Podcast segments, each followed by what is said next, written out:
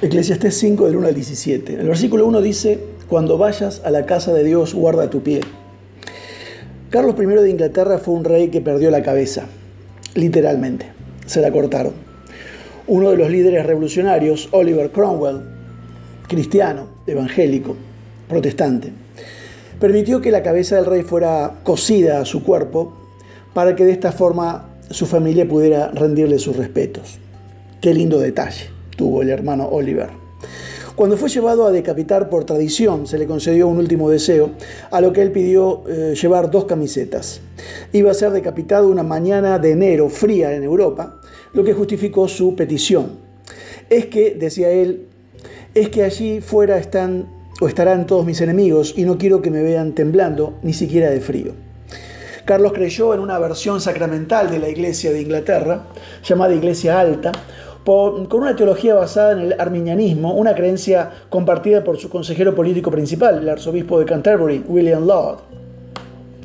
Laud fue designado arzobispo por Carlos en 1633 y comenzó una serie de reformas en la iglesia para hacerla más ceremonial, comenzando con el reemplazo de las tablas de madera de la comunión por los altares de piedra.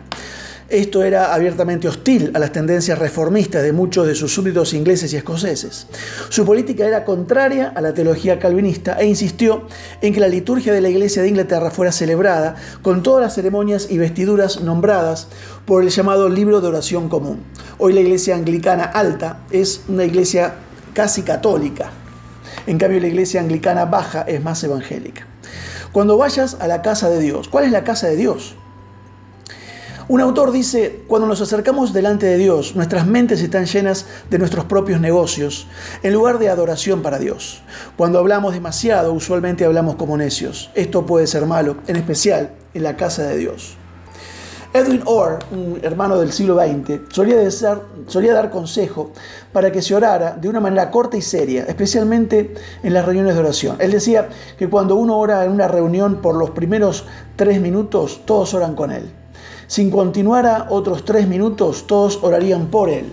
Si continuara por otros tres minutos, los demás comenzaban a orar en contra de él. El lugar donde aprender a orar es la casa de Dios. Cuando vaya usted allí, guarde sus pasos. En otras palabras, cuando reflexiones, esperando ir, esperando aprender algo en la casa de Dios. Como ya saben, en el antiguo Israel la casa de Dios era el templo de Jerusalén. Allí se ofrecían los sacrificios y las personas recibían instrucción acerca de lo que significaban. Allí se leía la ley y la sabiduría de Dios acerca de la vida era transmitida al pueblo, siendo revelado este maravilloso Antiguo Testamento con sus formidables enseñanzas acerca de la verdad sobre la vida, sobre lo que es básica y fundamentalmente, la humanidad.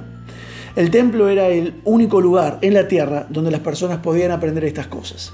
En el Nuevo Testamento no dice ni por asomo que debemos ir al templo, Aún hay hermanos que hablan del edificio de sus iglesias como el templo. El Nuevo Testamento enfatiza que debemos ir, ser iglesia, no ir a la iglesia. Actualmente la casa de Dios ya no es un edificio.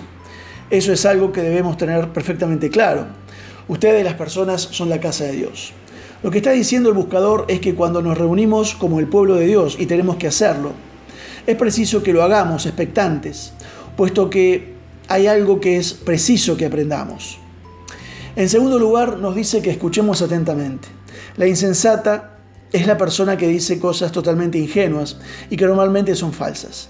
Lo que evidentemente está pensando el buscador en este caso es en nuestra tendencia a quejarnos y a murmurar acerca de lo que la vida nos ha hecho pasar. Cuando nos quejamos y refunfuñamos sobre nuestras circunstancias, estamos realmente quejándonos en contra de Dios.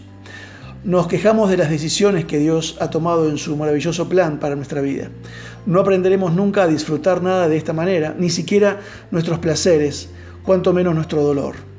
De modo que Él dice que debemos escuchar atentamente porque entre el pueblo de Dios está siendo declarada la verdad de Dios. La sabiduría de Dios está siendo proclamada. Un hombre me dijo, he pasado una experiencia muy dolorosa esta semana pasada, aprendí a verme a mí mismo y eso me dejó horrorizado. Vi en mí mismo cosas de lo que desprecio en otras personas. Ahora, eso es alentador. He ahí un hombre que está enterándose de la verdad acerca de sí mismo. Que Dios te bendiga.